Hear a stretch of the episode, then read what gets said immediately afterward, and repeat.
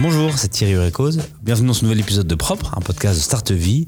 Où on a la chance d'accueillir des super CEO de start-up belges qui viennent se livrer pendant une heure, raconter les coulisses de leur aventure et voir comment, de la Belgique, ils vont partir conquérir le monde. Aujourd'hui, on reçoit Brice Blevenec, CEO d'Imakina. Imakina, c'est une agence digitale présente dans 17 pays qui va bientôt atteindre 100 millions de chiffres d'affaires. Pas une startup toute jeune, donc on va revenir un peu sur le 30 ans d'expérience. Il va nous dire comment il reste motivé après 30 ans à déjà un groupe comme celui-là, quels sont ses objectifs de, euh, croissance, quels ont été les moments les plus durs, les plus heureux dans l'aventure euh, euh, Imakina, qu'est-ce qu'on peut lui souhaiter pour cette année et comment il peut aider l'écosystème startup à se développer. Très bonne émission à vous, nous en tout cas, on a kiffé.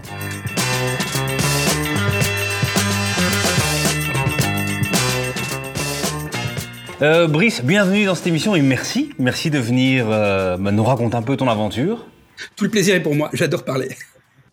ça, on l'a vu dans, ta carrière. Alors, je vais confesser quelque chose. On va parler d'Imakina, bien sûr. On va parler de toi, c'est sûr. Mais Cybercafé prendra une place dans cette émission parce que j'ai été un téléspectateur euh, fan, attentif et j'ai adoré cette période-là. Comme tu as au moins 40 ans. Et oh, exactement, exactement, bientôt, bientôt, bientôt. J'étais, ultra fan, ultra fan.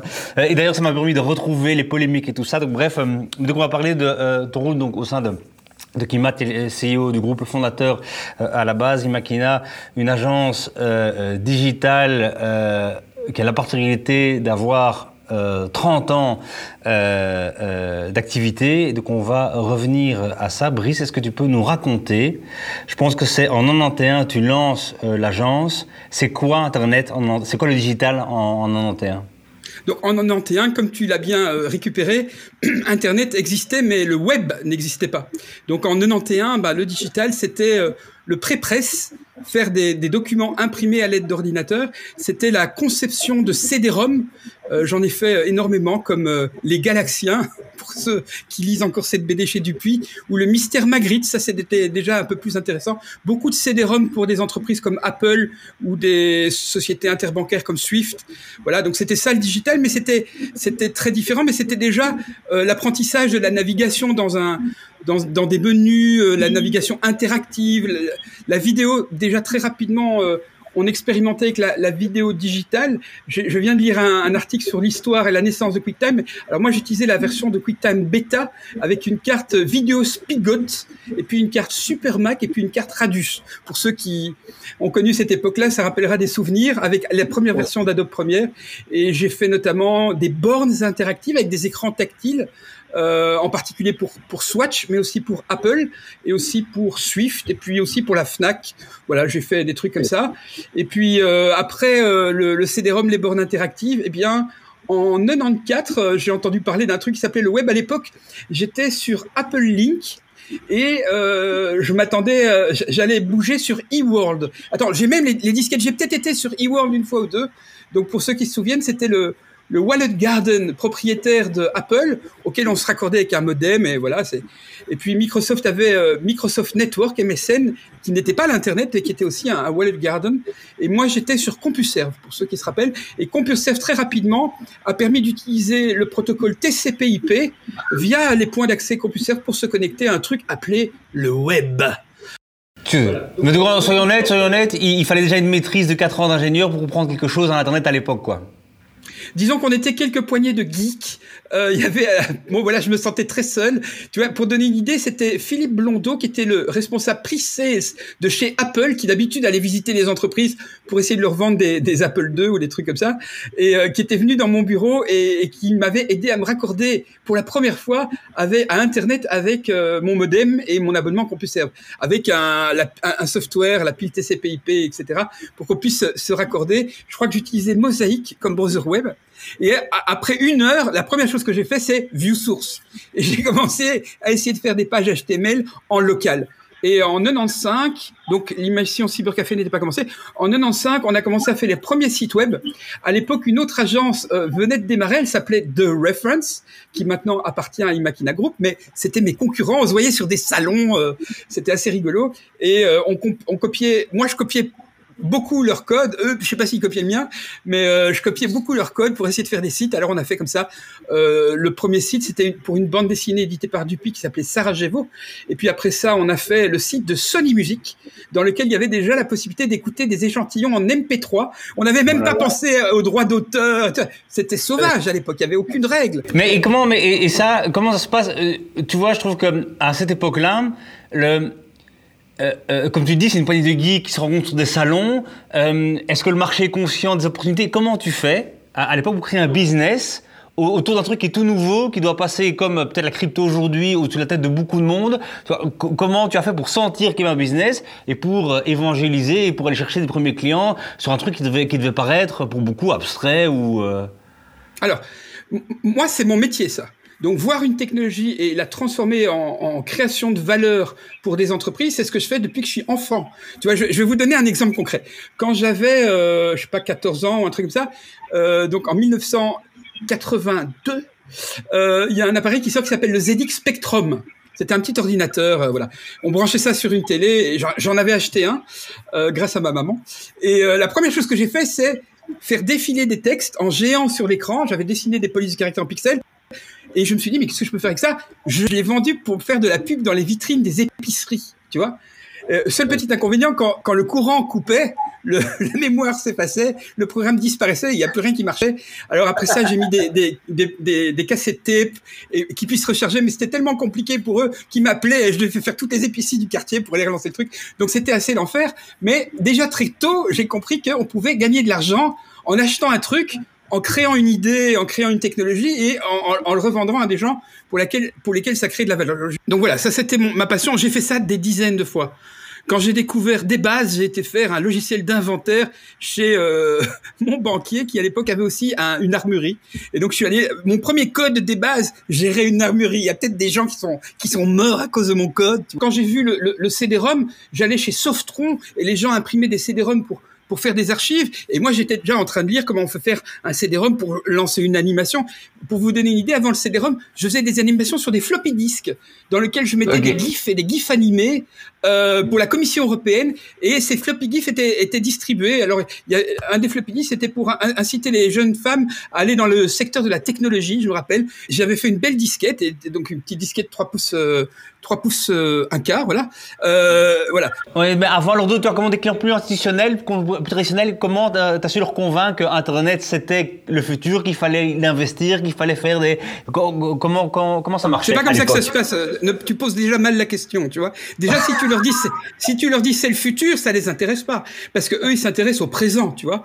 Donc la première chose que tu dois faire, c'est pas les convaincre que c'est le futur et qu'ils doivent mettre en Belgique, hein, et qu'ils doivent mettre de l'argent pendant des années, etc. Mais tu peux les convaincre que c'est déjà le présent et qu'il y a une opportunité de faire quelque chose, même si c'est tout petit, mais qui va créer de la valeur pour eux. Alors je prends un exemple. La première personne que j'ai dû euh, convaincre, c'était Patrick Decamp, qui était le, CEO de Sony Music, euh, ma sœur travaillait là et euh, je l'avais rencontré par l'intermédiaire de Jean de Gueldereux, qui était l'éditeur d'un magazine qui s'appelait Best Of et, qui avait organisé l'association des créateurs multimédia dont j'étais le président. Donc c'est comme ça que je suis arrivé dans l'histoire et je rencontre Patrick Decamp et je lui dis regarde ce qu'on peut faire, on peut écouter la musique à distance et on peut donc bypasser les radios. Parce qu'à l'époque, le seul moyen de découvrir de la musique, c'était de l'entendre à la radio, hein, euh, ou, de lire des articles dans le magazine Rockistan, mais euh, c'était pas très musical. Et donc, je lui qu'avec ça, même si on touche qu'une personne à Anvers, bah, cette personne-là, elle va le faire connaître autour d'elle, même que si on touche que, que 100 personnes en Belgique, bah, c'est déjà plus que ce qui peut toucher aujourd'hui sans la radio, quoi. Donc, euh, voilà, on est parti là-dessus et, on a fait du graphisme. À l'époque, j'utilisais un truc qui s'appelait PageMill, que tout le monde a oublié de Adobe, qui permettait de de, faire des tables et de découper en petits morceaux. Et donc j'avais fait un truc où tu pouvais écouter les, morceaux de musique et déjà voir la, pochette et les images et naviguer par style et tout. Et c'était déjà une espèce de gros jukebox musical qui crée beaucoup de valeur, même même s'il y avait que les types dans les, radios euh, qui, pouvaient y accéder. Euh, voilà. Puis petit à petit, ça, s'est ouvert. Et puis un jour, on a discuté. Mais si on vendait la musique, ah, il faudrait peut-être penser à un système parce que là, pour le moment, on la donne gratuitement. Hmm, on n'a pas pensé tout à fait à protéger notre musique, etc., etc. Euh, même chose pour un éditeur de, bande dessinée. Je reviens avec l'éditeur Dupuis. J'avais fait un CD-ROM pour eux, les Galaxiens, un truc tout à fait rigolo avec des petits jeux pour les enfants et tout. Et la première chose qu'ils voulaient faire, c'est faire connaître cette bande dessinée qui se déroulait après une guerre terrible et qui racontait des témoignages, etc. Et il voulait en fait que la presse puisse la découvrir. Alors à l'époque, il y avait une solution simple, c'était on imprime les BD, on les envoie par la poste à tous les journalistes et on espère qu'ils vont les ouvrir. Le seul problème, c'est que il y avait beaucoup de gens qui envoyaient des livres comme ça et que les journalistes, bah, ils en ouvraient un, sur dix, quoi. Hein. Donc là, en, en, venant avec une proposition différente, un truc expérimental, Internet, bah, ça les a attirés, puis ils en ont plus parlé, ou pas, je, je me souviens pas du, du succès du truc, mais c'est comme ça que les premiers projets sont nés. Donc très très tôt, je me posais la question, avec l'audience limitée qui était la nôtre, qui était vraiment une poignée de gens, je veux dire, mais, mais des gens euh, d'un certain niveau intellectuel, parce que c'était des geeks qui maîtrisaient la technologie, des universitaires essentiellement. Il y a beaucoup de gens dans les unifs. Qu'est-ce qu'on peut faire avec ces gens-là et comment est-ce qu'on peut créer de la valeur? Et puis petit à petit, ça, ça s'est développé et au fur et à mesure où plus de public utilisait la technologie, il y avait plus d'opportunités. Un peu comme aujourd'hui, je prends un autre exemple, non pas les, les, les, cryptos ou les blockchains, parce que les cryptos, avant que ma mère s'en serve, on a le temps de citer Popoul, mais, mais par exemple la VR, c'est un bon exemple où euh, bah, les casques verts, il y, en a une poignée et malheureusement, il n'y a pas assez de monde qui les utilise. Alors euh, Facebook avec l'Oculus Quest euh, et l'Oculus Quest 2 commence à créer une base d'utilisateurs d'une taille suffisante pour convaincre les développeurs qu'il y a une masse de gens qui sont prêts à acheter. Il y a déjà quelques développeurs qui ont fait de l'argent et, et peut-être que demain, ça créera une industrie et que, tout ça, ça l'accélérera jusqu'aux lunettes Apple qui seront euh, merveilleuses et minuscules et que le monde va changer. Mais on passe par cette phase d'abord expérimentale dans tous les domaines. J'ai écrit là-dessus. Euh, on passe dans tous les domaines par une première phase qui est une phase d'exploration où plein de, de geeks jouent avec leurs gros jouets en essayant de faire quelque chose qui a de la valeur jusqu'à ce que ça prenne et qu'il y ait une masse qui arrive et à ce moment-là tu peux convaincre facilement les gens. Donc moi, je suis un évangélisateur de la technologie et quelqu'un qui transforme euh, des outils en valeur ajoutée pour les entreprises. Et c'est ce que je fais encore chez Imakina tous les jours.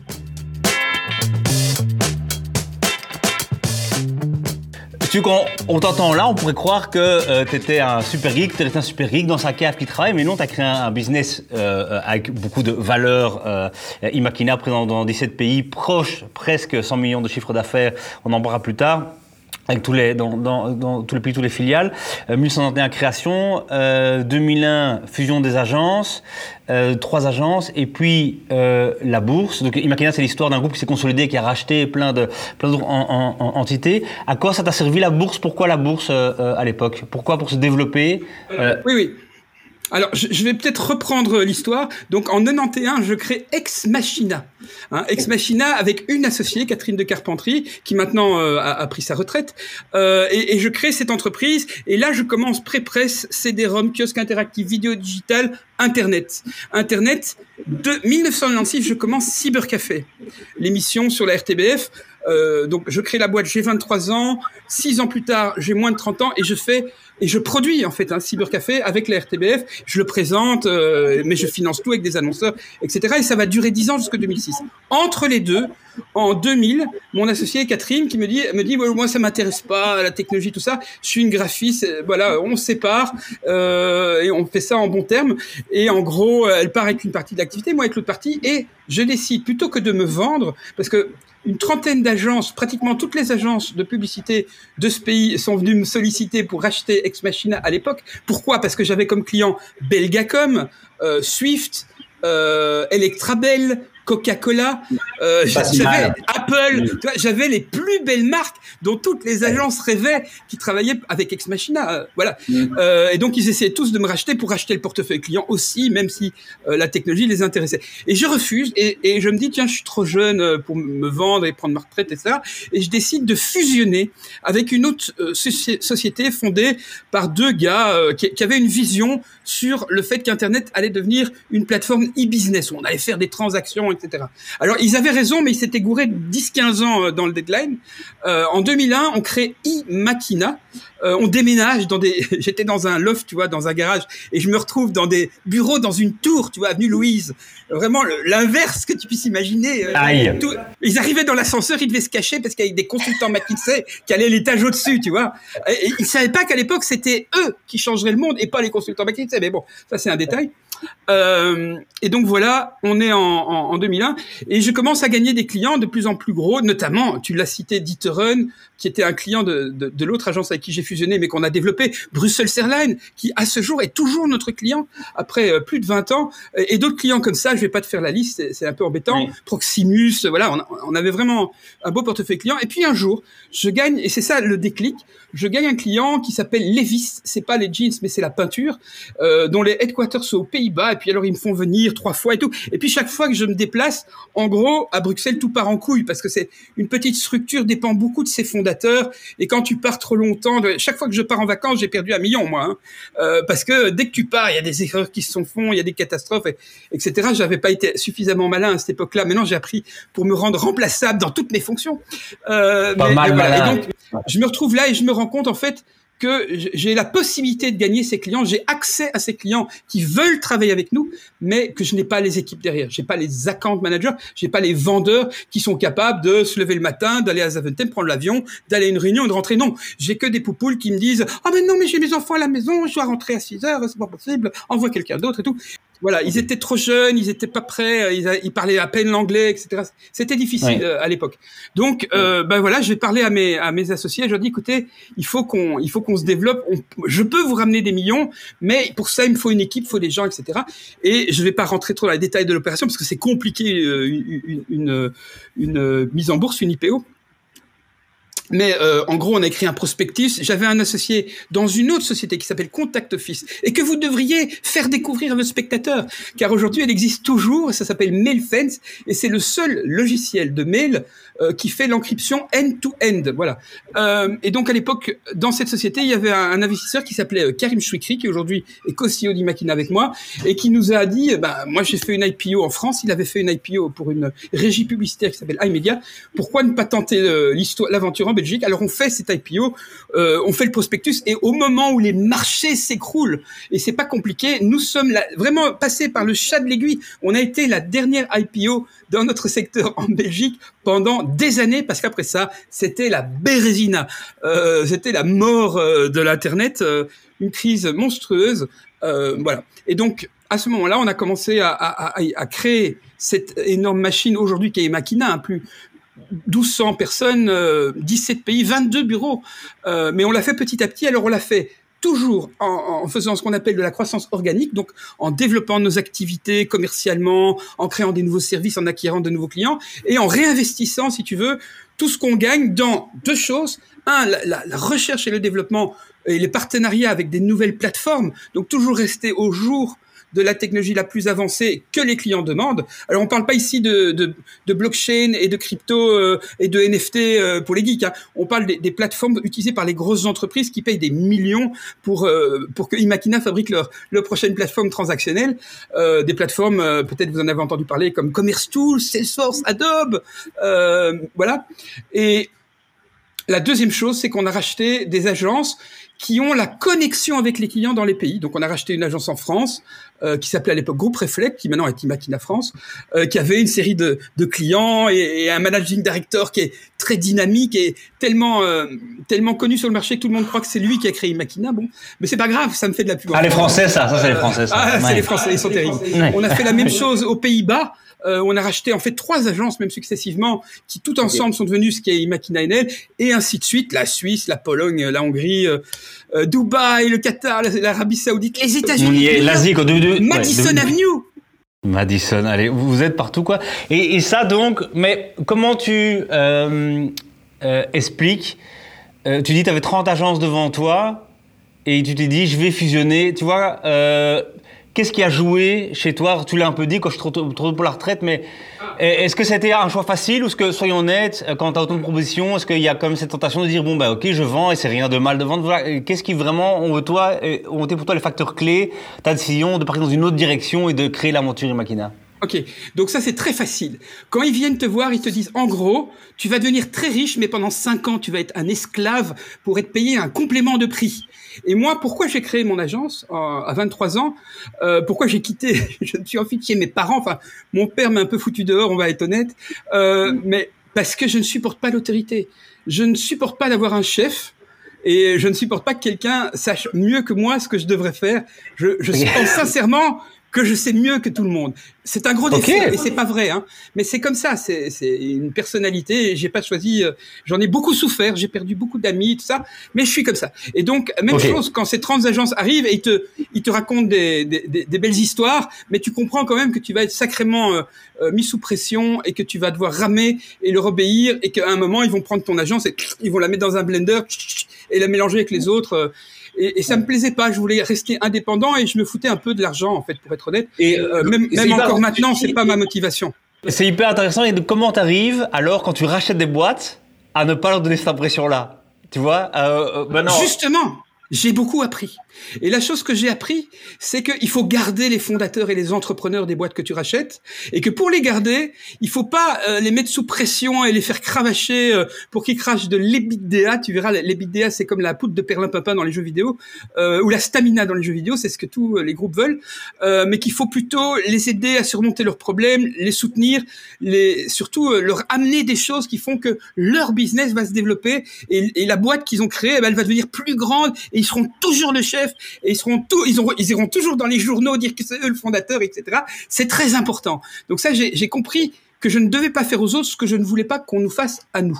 Et donc c'est ce que j'ai appliqué. Et je suis assez fier aujourd'hui parce que Imakina finalement c'est euh, cette grosse agence à Bruxelles, mais c'est aussi 21 autres agences avec des entrepreneurs qui sont là et qui ont euh, qui ont la niaque et qui sont très heureux parce que euh, quand ils ont des problèmes, par exemple une agence, parfois il arrive qu'ils perdent des clients et pendant une année ou deux ils rament. Eh bien nous on, on leur fait pas virer la moitié de leur personnel pour essayer d'éviter de perdre un euro, on est prêt à investir si c'est nécessaire, à les accompagner dans la crise, parce qu'on sait que d'après la crise, eh bien, euh, ça ira mieux, et que quand ça ira mieux, ça rapportera aussi du fric. Et donc, ils nous respectent beaucoup parce qu'on comprend le métier, on comprend les cycles, on comprend la volatilité, on comprend euh, les relations que tu crées avec les gens avec lesquels tu travailles, on comprend la, la puissance que c'est quand tu as des gens qui sont euh, compétents et que tu les gardes et que tu les laisses pas crever euh, dès qu'il y a un problème euh, en les virant parce que tu sais tu vois c'est pas comme ça que ça fonctionne. On construit les choses sur le temps avec la confiance. Et on a appliqué ça ce que je ne voulais pas moi subir, je l'ai appliqué euh, aux agences qu'on a rachetées et c'est ce qui a fait finalement qu'on a continué à se développer parce que quand tu fais confiance aux gens et que tu les respectes, eh bien finalement ça fonctionne aussi. Je dis ça euh, aux autres groupes de communication, euh, c'est aussi une méthode. Alors on va peut-être moins vite que Publicis ou Accenture, mais ça fonctionne quand même.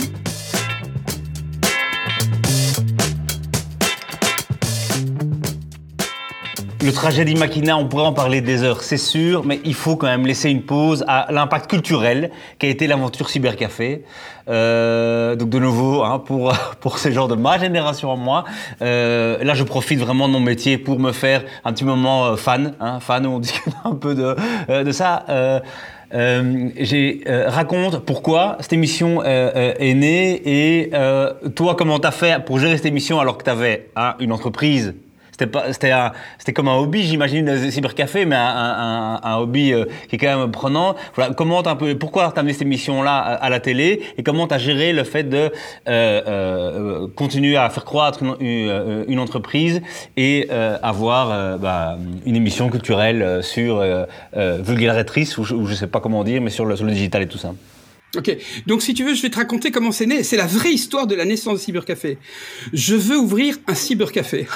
il y en avait pas à l'époque à Belgique. C'était même avant que l'amour fou devienne cybercafé, pour ceux qui s'en souviennent. Donc il n'y en avait aucun. Mais j'ai rencontré un gars qui, qui, qui, voulait que je monte un film. Pour lui, il avait une entreprise de cosmétiques euh, et que je monte un film avec la vidéo digitale. Et il me dit tiens, euh, j'ai envie d'ouvrir un, un cybercafé à Bruxelles. Est-ce que tu en as entendu parler? Parce que j'étais déjà sur Internet. Euh, je lui dis euh, non. voilà. Donc il m'explique ce que c'est. Et je lui dis, ah, c'est une bonne idée, je vais en parler à mes clients, on va essayer de monter un truc. Donc j'en parle à qui? Bah, À Apple. Et je rencontre un monsieur qui s'appelle Paul Denève, qui était euh, mon client là-bas, qui était un type d'ailleurs extraordinaire, je tiens à le dire, qui après a fait une carrière dans la mode chez Courrèges et qui maintenant est chez Apple. Et il a lancé, euh, par exemple, l'Apple Watch. Si tu regardes le, les bords d'Apple, tu verras un certain Paul Denève, euh, c'est un Belge, et, et qui me dit, bah, excellente idée, alors faisons un deal, je te propose de, de mettre des Macs Hein, parce qu'évidemment, tout le monde faisait des, des cybercafés avec des PC, et je te propose de mettre des Macs dans ton cybercafé. Mais que, comment tu vas le lancer? Euh, Je me lancer, ça veut dire quoi lancer Marketing? Je connaissais à peine ces termes à l'époque, j'étais surtout un, un, producteur de, de, de projets. Euh, et voilà, il me dit, j'ai un ami euh, qui travaille... Ah non, non. Euh, je lui dis, euh, il me dit, tu devrais faire une... Euh, je sais plus. Bref, j'en parle aussi à Sony. Voilà, il me demande comment tu vas le lancer, j'ai pas de réponse. Ok. J'en parle à Sony, à Patrick Decamp, je lui dis voilà, je vais faire un cybercafé, est-ce que tu veux pas être partenaire? Et on passera à la musique de Sony Music. Tu parles qu'il s'en foutait que je passe de la musique de Sony Music dans son cybercafé. Mais il me trouve sympa, il me dit ah mais ça m'intéresse le cyber et tout, c'est un type qui était très malin. Euh, il est Mm. toujours vivant d'ailleurs, Euh, il est en France, je lui dis bonjour, salut Patrick. Euh, il doit être à la retraite depuis très longtemps. Il me dit bah, on va faire un truc avec la nouvelle musique électronique et tout ça. Est-ce que tu peux pas compiler un peu la musique que tu écoutes On va sortir un album, s'appelait Cybercafé, on le vendra dans ton magasin. Et pour faire la promo, eh ben on, on va en faire la promo à la radio. Et donc tu iras à la radio pour promotionner ta compile qui s'appelle Cybercafé et tu pourras parler de ton cybercafé. Qu'est-ce que t'en penses? Je dis génial. Il me dit bah alors tu dois aller convaincre Bernard Château, patron de Radio 21 à la RTBF.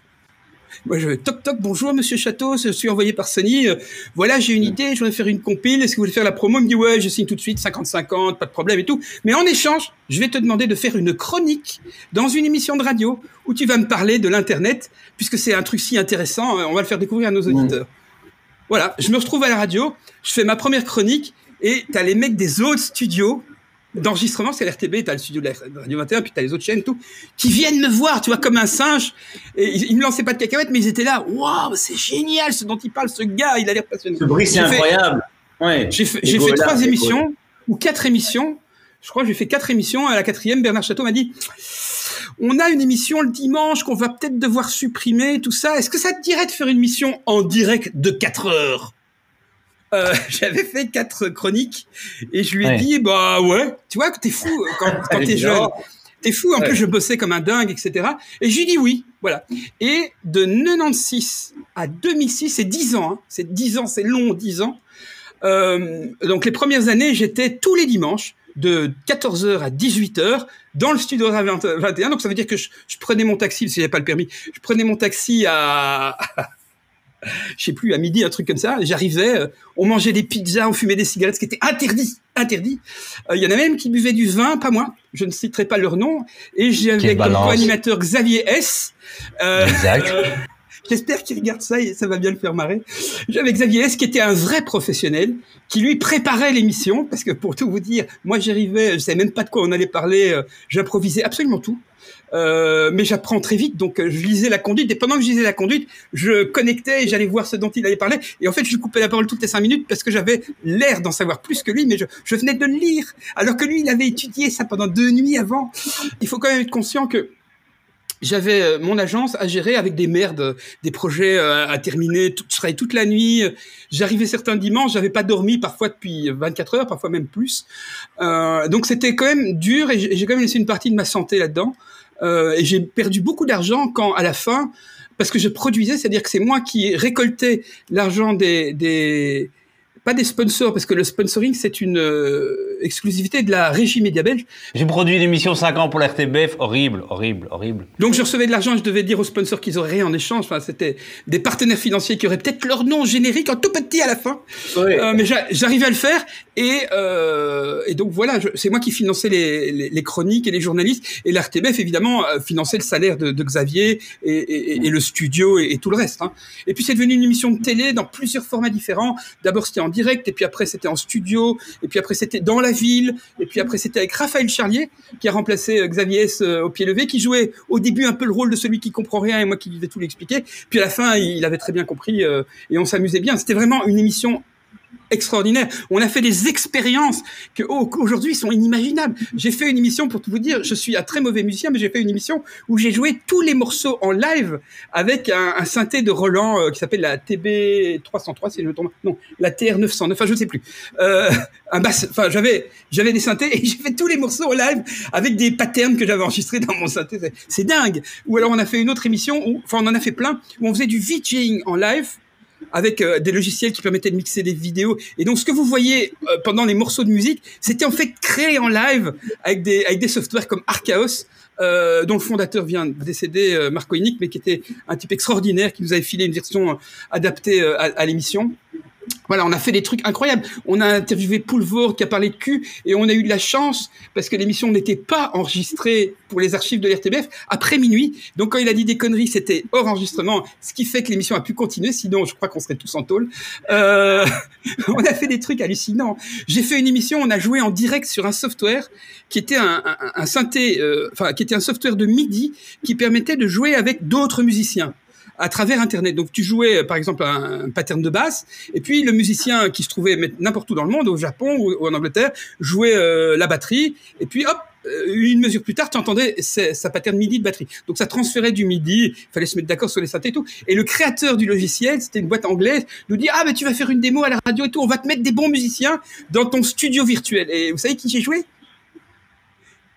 Savez pas La langue au chat. Non, euh, un certain Peter Gabriel. Mais non. Si, si, c'était le rêve, c'était le rêve, il faut, il, faut, il faut le dire pour ceux, c'est dommage. Ce qui est dommage, c'est que sur Ovio, sur Ovio, il n'y a, y a, y a pas. Il euh, n'y a pas Cybercafé GT. Comment est-ce que les, les jeunes aujourd'hui, comment est-ce que les peuvent aller découvrir euh, euh T'as bien mis une vidéo sur ton YouTube, mais il n'y a, y a rien. Elles sont les archives. Je vais être honnête, en fait, c'est avant YouTube.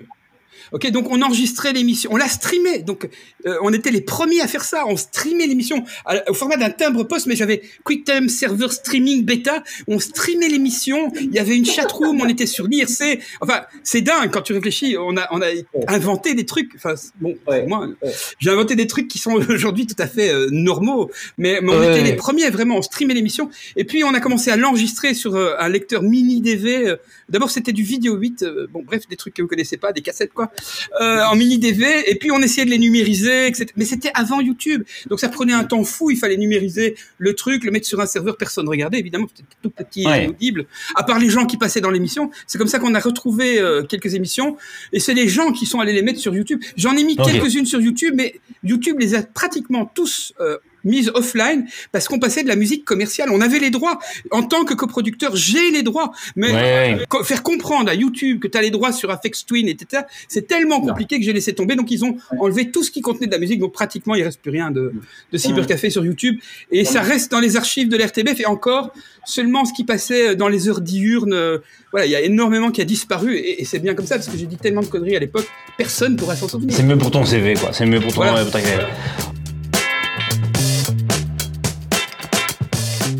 On va maintenant repasser sur, euh, euh, sur Imakina et surtout sur ta carrière euh, là-dedans. Quand est-ce que tu as compris que tu étais sur la bonne route et que le succès venait à toi et qu'est-ce que ça représentait pour toi à ce moment-là? Alors, ça marche pas comme ça. Je, je, me suis jamais dit, oh, mais je suis sur la bonne route, le succès arrive. En fait, je suis allé de problème en catastrophe en challenge, en problème, en catastrophe. Parce que chaque étape, si tu veux, c'est comme gravir les marches.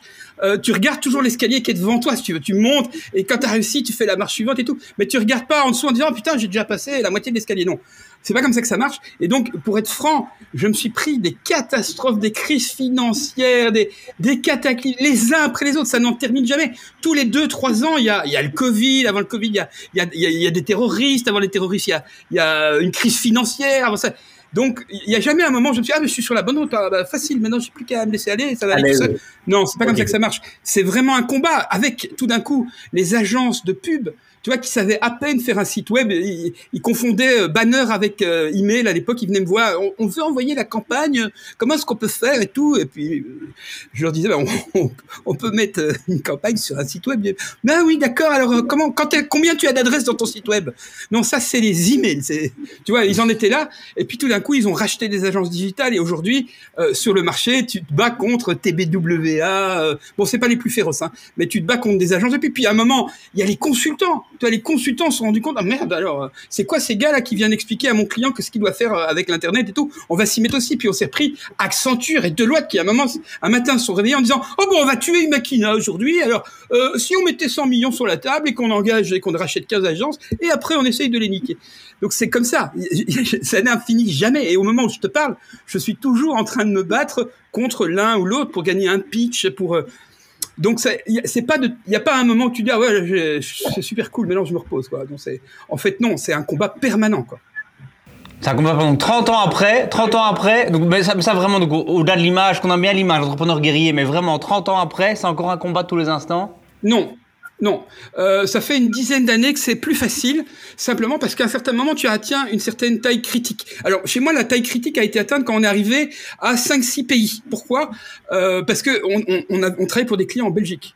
Hein et à un certain moment, ben, ces clients se sont dit, ben, on va arrêter de donner dans chaque pays un petit peu, on va se regrouper. Tu vois, j'avais un client Nestlé, j'étais très content, je faisais des trucs pour eux. Ils étaient ravis de ce qu'on faisait. À un moment, ils m'ont dit, oui, on est ravis de ce que tu fais. Adieu, on va tout faire en Suisse avec Ogilvy. Ciao, basta, tu perds 10% de ton chiffre d'affaires du jour au lendemain. Euh, je me suis dit, bon, maintenant je vais faire la même chose. Moi aussi, je veux faire 5-6 pays et, et, dire un jour à une autre agence, eh, tu sais quoi, maintenant tu vas crever, c'est moi qui vais tout faire. Euh, donc là, on a, donc quand on atteint ce seuil-là où on était relevant pour le marché qui était en train de se consolider. Alors j'utilise des mots un peu techniques, mais bon voilà. Euh, à ce moment-là, j'ai commencé plus, j'ai commencé à pouvoir recruter du staff pour des fonctions euh, que je devais assumer à l'époque. Donc j'ai maintenant j'ai un département financier, ils sont 12, tu vois. Quand je leur demande un chiffre, il y en a quatre qui se jettent sur leurs Excel, ils me sortent chiffres. voilà. Alors qu'avant j'étais là, euh, je vais essayer de trouver. Euh, je caricature, mais j'ai pris en fait, c'est très simple. J'ai pris des gens meilleurs que moi dans toutes les fonctions que j'ai pu. Et donc, je ne garde que les trucs où je suis le meilleur et j'ai pas trouvé quelqu'un de meilleur que moi. Et je cherche encore quelqu'un de meilleur que moi pour me remplacer dans ces dernières fonctions. Parce qu'après ça, je pourrais glander tu vois. Mais pour le moment, j'ai pas encore trouvé. Donc, dès que je trouve quelqu'un qui, qui, qui gère, par exemple, l'agence Imakina euh, à Bruxelles, qui s'appelle Imakina Belgique, je l'ai géré jusqu'en 2015. Euh, mais j'avais pas vraiment le choix. Je, je, je, trouvais pas quelqu'un de meilleur que moi. Puis après, j'ai décidé de le donner à deux gars dans la boîte qui étaient meilleurs que moi. Puis finalement, ils étaient pas tellement meilleurs que moi. Alors, alors j'en ai pris un troisième. Et maintenant, honnêtement, ce qu'ils font, est extraordinaire, ils font un travail euh, excellent que je n'aurais jamais pu atteindre. Donc j'en profite pour les remercier. Euh, je vais dire sans aucune, euh, aucun aspect négatif, mais quand on entend, on, bon bien sûr on voit une énergie de dingue, on, on, entend aussi un ego quand même, tu vois, qui est, qui est là. Est-ce que ça c'est obligé ça pour réussir Il faut. Alors je vais te dire la vérité il n'existe pas, selon moi, hein, il n'existe pas d'entrepreneurs ou de fondateurs. Je parle pas de, de, de Howard Gunn, je te parle pas des, des gars qui sortent euh, de Solvay et qu'on engage comme CEO dans une boîte. Je te parle de gens qui se lèvent un matin et qui se disent je veux faire quelque chose de grand parce que je crois dedans et que je suis meilleur que tous les autres. Il faut un ego pour ça. Il faut, il faut une foi aveugle en ta capacité à le faire parce que tu vas le payer cher. Euh, c'est pas une easy ride. Il n'existe pas de voie d'entrepreneur où tu t'assis dans un fauteuil en disant voilà, je vais surfer sur un truc facile et tout. Non, mm. c'est un combat. Tu vas y perdre ta santé, tu vas y perdre tes amis, tu vas y perdre ta famille, tu vas y perdre ta gonzesse et tu vas te faire chier, tu vas travailler comme un con, tu vas perdre ta jeunesse. Je caricature un peu. Hein. Je pense qu'il y a des gens plus malins que moi qui pourront ne pas perdre leur gonzesse et être un peu moins con que moi, mais euh, tu, tu vas le payer cher. Il faut aussi être naïf. C'est-à-dire que si tu es trop conscient des risques, si tu es trop intelligent, si tu es trop lucide et que tu en sais tellement sur le business, eh bien, ces risques vont te tétaniser. C'est quasi impossible. Si on m'avait dit, quand j'ai lancé Expression ce à quoi j'allais m'exposer, euh, je l'aurais pas fait parce que c'était vraiment effrayant, quoi. Et donc, je crois que je dois beaucoup à ma stupidité, ma naïveté, ma naïveté et mon ego démesuré. Voilà. Et ce sont des défauts terribles, mais qui sont aussi nécessaires quand tu veux faire quelque chose. Oui. Et tu, tu parlais de hein, les, les, risques, les dommages collatéraux, la famille, euh, les amis, euh, la santé, tout ça. Et donc quand tu fais euh, ta balance, toi, euh, ça vaut quand même la peine de faire une aventure comme Makina avec ce succès qu'on connaît, avec tout ce que tu dis qui a l'air d'être dur autour? Écoute, je vais être franc avec toi. Moi, je n'ai jamais eu le choix. En gros, je me suis fait foutre dehors par mon père et puis par ma mère. Et j'étais dans la rue et je ne savais pas faire grand-chose de mes dix doigts. Euh, à part tripoter les ordinateurs. Donc moi, j'ai fait un truc sans réfléchissant réellement, euh, et, et, en n'ayant pas une vision à 20 ou 30 ans, mais en ayant une vision à 3 mois, comment vais-je survivre?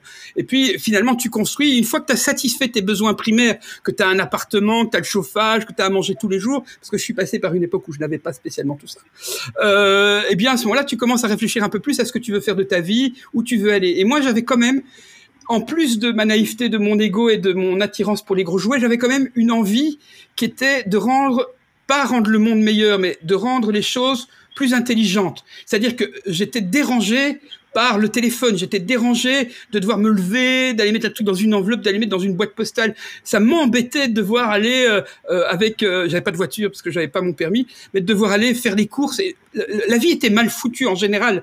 Et je voyais déjà des choses possibles. Dès, que j'ai fait le premier site de d'e-commerce de, de, musique, je me suis dit mais on peut vendre aussi euh, des bananes, tu vois. Et on a fait hein, pour GB, on a fait euh, des sites e-commerce qui sont plus en ligne maintenant, mais Donc j'avais cette envie de, de, de, avec la technologie, faire des choses pour rendre le monde plus malin, plus pratique, moins chiant, moins procédurier, moins ennuyeux. Et puis, j'avais aussi envie de rebattre les cartes parce que je me sentais écrasé par certaines des entreprises, dont certaines étaient mes clients, hein, des, opérateurs télécoms, des, et, qui nous traitaient pas comme de la merde, je vais être poli, mais qui nous traitaient euh, comme des individus contributeurs de leur euh, EBITDA, mais pas spécialement comme des clients, tu vois. À l'époque, l'expérience client, tout le monde s'en foutait, euh, soyons clairs. C'était, t'as pas le choix, tu payes, tu fermes ta gueule, quoi.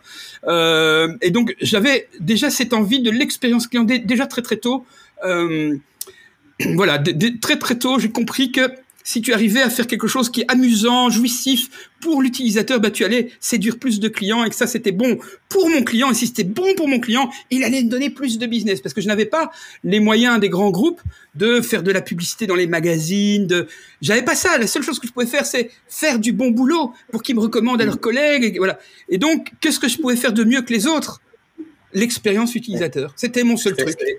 C'était ça le drive, quoi.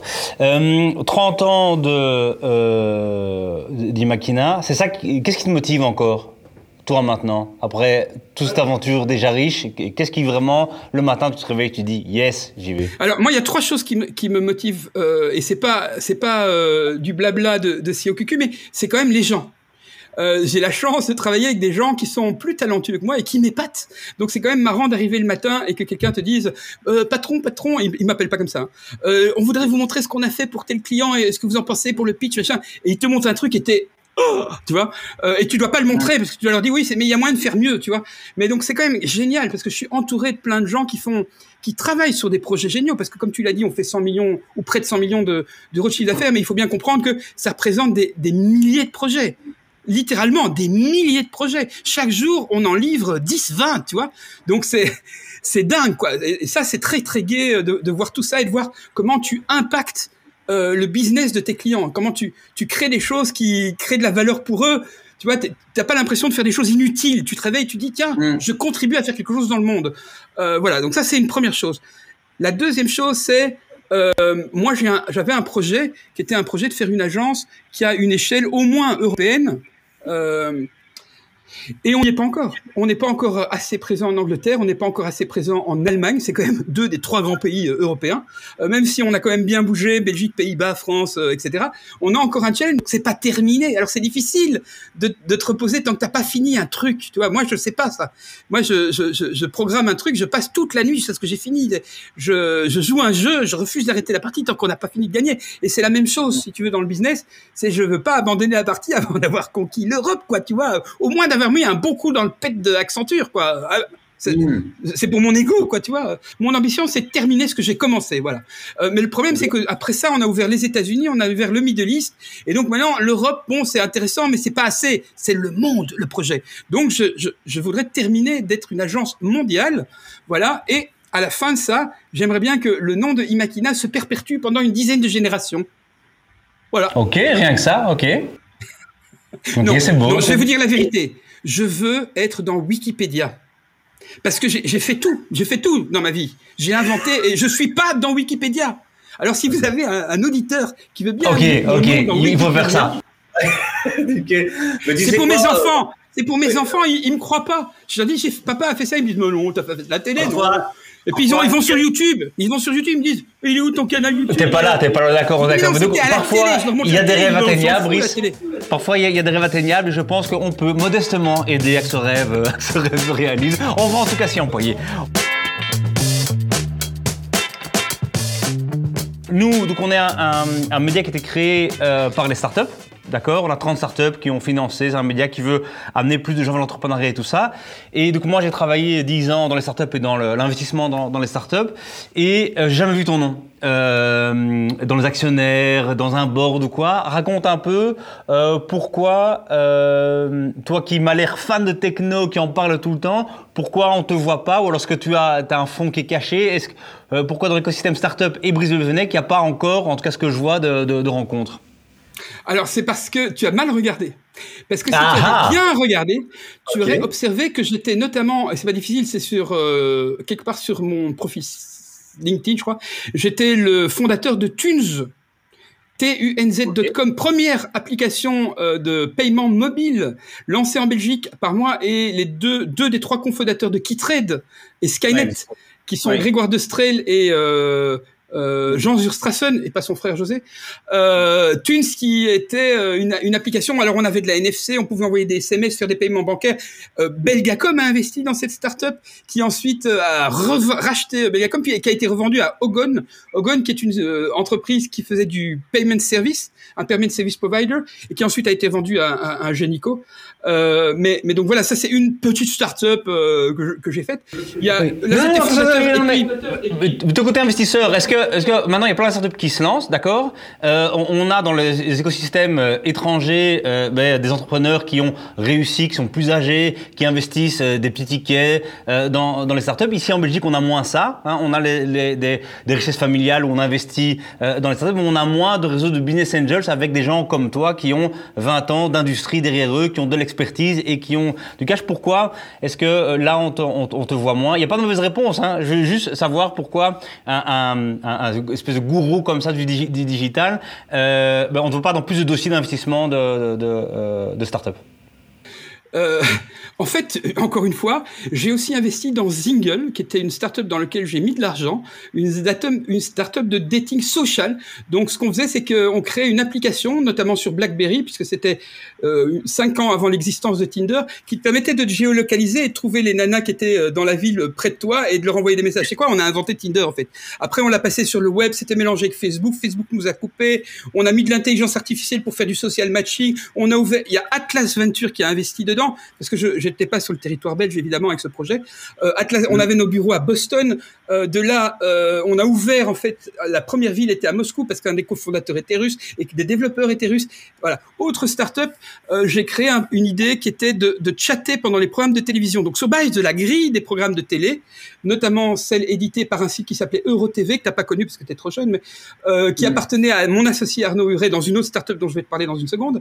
Euh, et l'idée c'était de chatter pendant les programmes télé. J'ai présenté ça, j'ai créé le prototype. C'était une startup, j'étais cofondateur. Ensuite, je l'ai présenté à la RTB, à RTL, qui m'ont tous dit oh, ça marchera jamais de chatter pendant les programmes de télé. Et puis trois mois après, ils ont lancé leur propre application de chat. Alors j'ai poussé ça et on l'a mis aux États-Unis. Donc on a déplacé la startup en Californie avec Carlos Diaz, qui est le frère de Manuel Diaz, président d'Imakina France. Là, on a levé de l'argent. Ça s'appelait WeChat.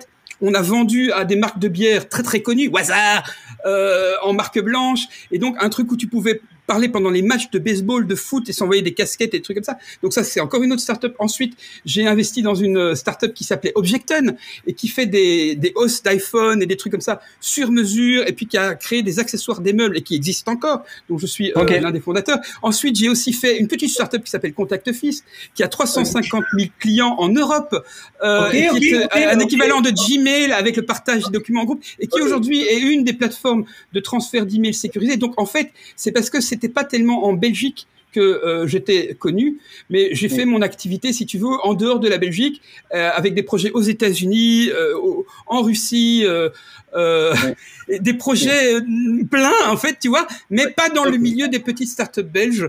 Euh, même si j'ai plein d'amis là-dedans, j'en ai énormément qui viennent me voir et qui me demandent d'être leur, dans leur board, mais comme j'ai pas euh, le temps, et il faut savoir aussi que Imakina est une société cotée et que j'ai des responsabilités, notamment, je ne peux pas faire concurrence à des projets que Imakina pourrait développer en étant actif dans, dans une autre société.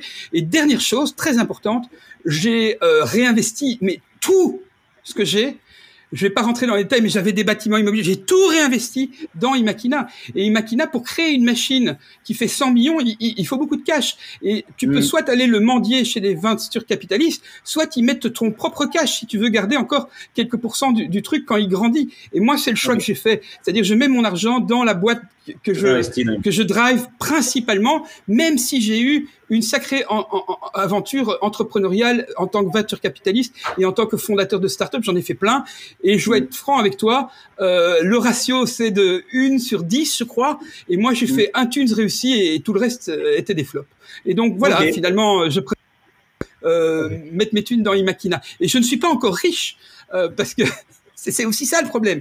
Euh, je ne suis pas encore riche à me reposer sur mon tas de millions en étant en train de me demander euh, dans quelle startup je pourrais faire. Euh, non, tout à fait, tout à fait. Mais ça, pour une, non, mais pour une startup early stage, 5 000 euros de Bristol Blevenek, ça vaut 50 000 euros d'un autre investisseur. Tu vois, il y a, y, a, y a, ça de quoi. Ce qu'on espère dans les, pour l'écosystème startup, c'est qu'un jour, quand ce sera plus, ça peut arriver, tu auras ta page Wikipédia, et Imakina sera un groupe mondial, ben, tu auras un peu de temps pour revenir dans l'écosystème startup et aider les startups à se driver, lancer, parce qu'il y a des défis de dingue qui se passent là-dedans. Et, euh, et c'est chouette que ces mondes se, se, euh, euh, se parlent. Revenons sur. cela, dit, cela dit, vu que c'est ton business, je suis sûr que tu ne le sais pas, mais il y a peut-être des centaines, mais au moins des dizaines de startups à qui j'ai donné des conseils euh, gratuitement. Donc plein de gens qui viennent me voir euh, et qui me demandent des noms d'investisseurs. Alors là, je leur donne mon carnet d'adresse et qui me demandent aussi mmh. de faire un assessment de leur business model, de leur projet et, et, de leur donner mon avis. Et je l'ai fait j'ai consacré des centaines d'heures euh, en tant que conseiller, mais sans rien prendre. C'est-à-dire je donne, mais sans rien prendre. Je vais pas aller mettre 5000 balles. Euh, mais par contre, je donne mon temps, je, je, vraiment, je donne mes contacts, je donne plein d'expériences et je pense que ça vaut beaucoup plus que 5000 euros. Ouais, pas mal, pas mal, bien dit, bien dit. Euh, le, euh, j'ai deux euh, euh dernières questions pour l'aventure Imakina et pour ton entrepreneurial. C'est quoi le moment le plus dur que tu as vécu dans ces 30 ans au niveau entrepreneurial, en niveau entrepreneur? Euh, Écoute, je vais pas te dire la vérité parce que le, le truc le plus dur, je, il est personnel, je vais pas en parler. Mais disons que on a eu un moment où la société a été, on va dire, trahie. Donc, quand tu as un, partenaire, tu sais, un partenaire dans une dans une start-up, parce qu'à l'époque on était encore jeune, quand tu as un partenaire, euh, tu as toute confiance en lui et tu quand il te fait un, bon voilà, il a ouvert euh, soi-disant une agence à Paris et en fait il a claqué le pognon, euh, je ne sais pas comment, par les fenêtres en, pute et cocaïne, je, ne le saurais jamais, mais euh, c'est pratiquement 850 000 euros. Alors pour donner une idée, c'est l'équivalent de 3 millions aujourd'hui parce que c'était quand même il y a quelques années et on était mort. Euh, pour, pour faire simple, on était en faillite. Et au moment où on a abordé le problème ensemble en disant comment est-ce qu'on va s'en sortir, le gars il a dit Hé hey, les gars, ciao, je me casse avec le plus gros client et les meilleurs employés, démerdez-vous Voilà, ça mm. c'était assez dur.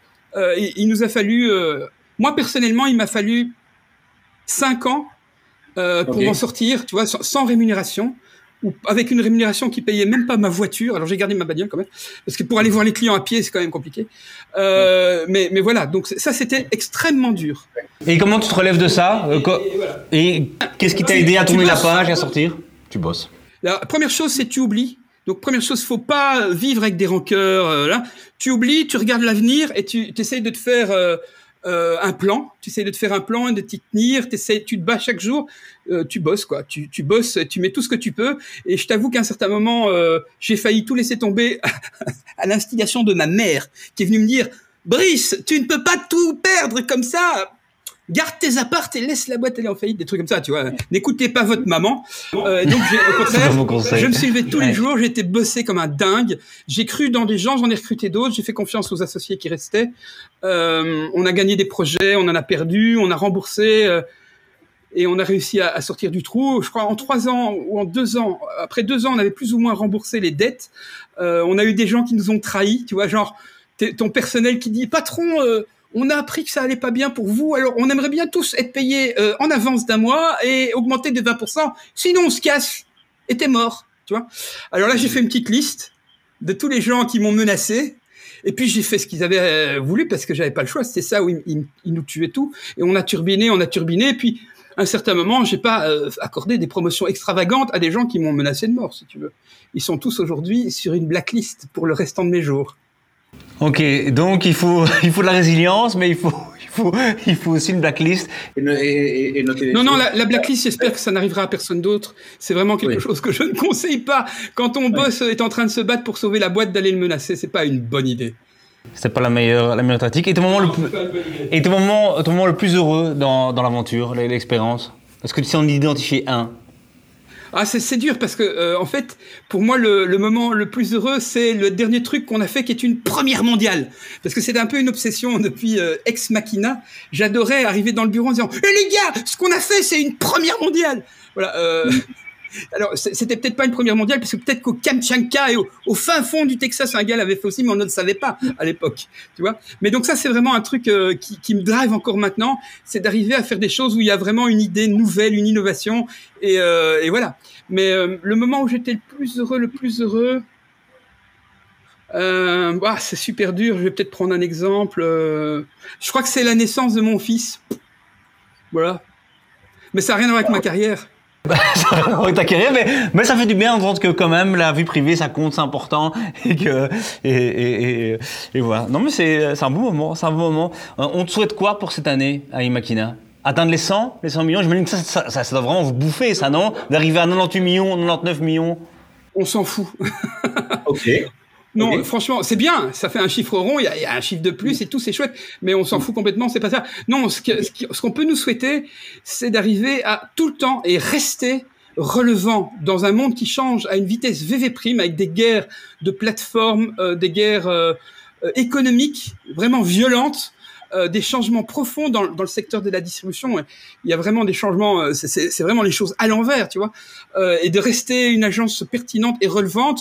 Et ça, c'est vraiment très difficile il faut tout le temps te remettre en question, tout le temps euh, aller voir euh, où, vont les clients, essayer de suivre, tout le temps venir en créant de la valeur ajoutée, parce que si tu viens en disant nous, si on sait le faire, ça n'a aucun intérêt. Il faut arriver avec un, discours intéressant et quelque chose qui, leur dise tiens, je vais plutôt travailler avec cette agence que c'est là, et donc rester relevant. C'est ça que tu peux nous souhaiter, et pas seulement pour cette année, tu, peux me le souhaiter pour toutes les années qui vont encore se multiplier jusqu'à ce que j'atteigne le chiffre de 67 ans en Belgique pour la retraite, ce qui fait que j'en ai encore pour un sacré bout de temps. Génial, mais écoute, c'est ce qu'on souhaite. Ça, la page Wikipédia, un jour mondial, euh, c'est nickel, c'est noté en tout cas chez nous. Merci beaucoup pour le temps que tu nous as euh, accordé euh, en tout cas. Et longue vie à Imakina et à, surtout à ton énergie. Quoi. Super, ce fut un plaisir. Et voilà, c'est déjà la fin de ce podcast propre par Startup Vie. si vous avez aimé ce podcast, n'hésitez pas à nous noter sur vos plateformes préférées pas se mentir, hein, plutôt 5 étoiles que, que une. Euh, si vous n'avez pas aimé, vous m'envoyez un mail hein, à strategie.co et je promets de lire et qui sait d'améliorer. Et en passant, si vous voulez plus d'infos sur les startups, bah vous nous rejoignez sur notre chaîne YouTube Startevie où toutes les semaines on produit plein de contenu pour les startups et pour les gens qui veulent entreprendre. Ben, que tout se passe bien pour vous et on se retrouve la semaine prochaine pour le prochain épisode.